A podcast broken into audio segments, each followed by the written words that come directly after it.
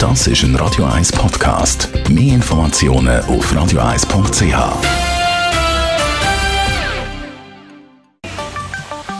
Der Finanzratgeber auf Radio 1 wird Ihnen präsentiert von der UBS.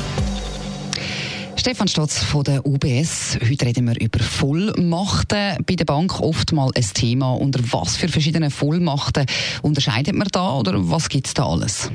Grundsatz ist es so, dass ich eine Bankbeziehung habe und die ist ja vertraulich. Also da kann niemand hineinschauen oder etwas machen. Das ist ja nur zwischen mir und der Bank. Mhm. Und jetzt gibt es aber die Möglichkeit, eben eine Vollmacht zu geben. Und es gibt zwei Grundformen von Vollmacht. Die eine geht mehr Richtung Auskunftsermächtigung und die andere geht wirklich dann in eine allgemeine Vollmacht hinein. Was muss, mich, was muss ich mir grundsätzlich überlegen, ähm, bevor ich jetzt so eine Vollmacht vergebe? Glaube, das Wichtigste ist mal, dass man sich überlegt, wem wird man eine Vollmacht geben und wieso. Es kann nicht sein, zum Beispiel, dass Eltern zu einem Zeitpunkt in ihrem Leben gerne möchten, dass die Kinder ihnen helfen können. Oder dass man jemanden dazu anzieht, der einem hilft, quasi schauen, wie man seine Finanzgeschäfte erledigt. Es kann aber auch sein, zum Beispiel, wenn es mir gerade gesundheitlich nicht so gut geht oder ich im Ausland bin, dass ich gerne will, dass jemand für mich Sachen erledigt auf meinem Konto. Und ich glaube, das ist so der Startpunkt und den muss man gut überlegen. Jetzt hast du ja vorher gesagt, man unterscheidet zwischen zwei Formen, die schwache, also die Leitversion. Was ist das für eine Vollmachtsart im Detail? Die schwache Form von einer Vollmacht ist eigentlich die Auskunftsermächtigung.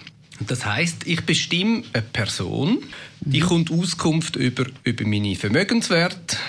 Die kann auch fragen, zum Beispiel, was hat äh, Herr Stutz für einen Kontostand oder äh, sieht Zahlungen und kann auf dem her eigentlich mich beraten bei bankfachlichen Themen. Aber die Person, die eine Auskunft ermächtigen die kann nichts machen auf meinem Konto.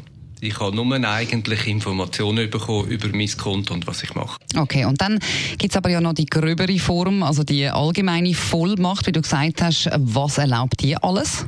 Die allgemeine Vollmacht, das ist dann natürlich ja die richtige volle Vollmacht. Das heißt, man tut der Person Befugnis geben, dass sie wirklich vollständig handlungsfähig ist über mein Konto, wie ich selber auch. Also die Person könnte zum Beispiel Zahlungen in Auftrag geben, Geld überweisen, Geld abheben oder Investitionen machen. Die könnte aber auch eine zusätzliche Kreditkarte bestellen oder die Kreditkarte sperren lassen ähm, oder darüber entscheiden, ob man eine Hypothek oder außerordentlich amortisieren Also das ist wirklich eine allgemeine Vollmacht mhm. über alle Bankgeschäft.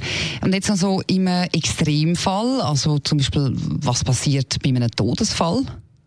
Im Todesfall wäre es so, ähm, dass natürlich das Konto vom Kontoinhaber gesperrt wird und alle Vollmachten erlöschen.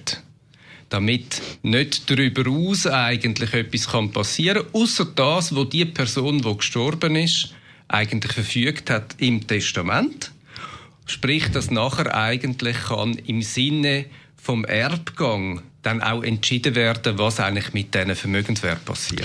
Jetzt, wie gibt man eigentlich jemandem so eine Vollmacht? Also, wie funktioniert das? Am besten ist, man läutet mal schnell auf die Bank an oder macht eine Mitteilung über E-Banking oder geht auf eine Filiale vorbei.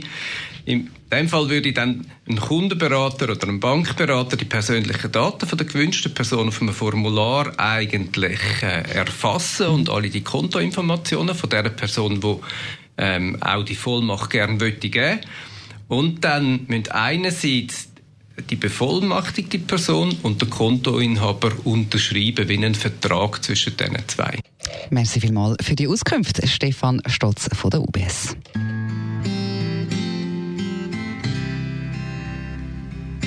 Das ist ein Radio 1 Podcast. Mehr Informationen auf radio1.ch.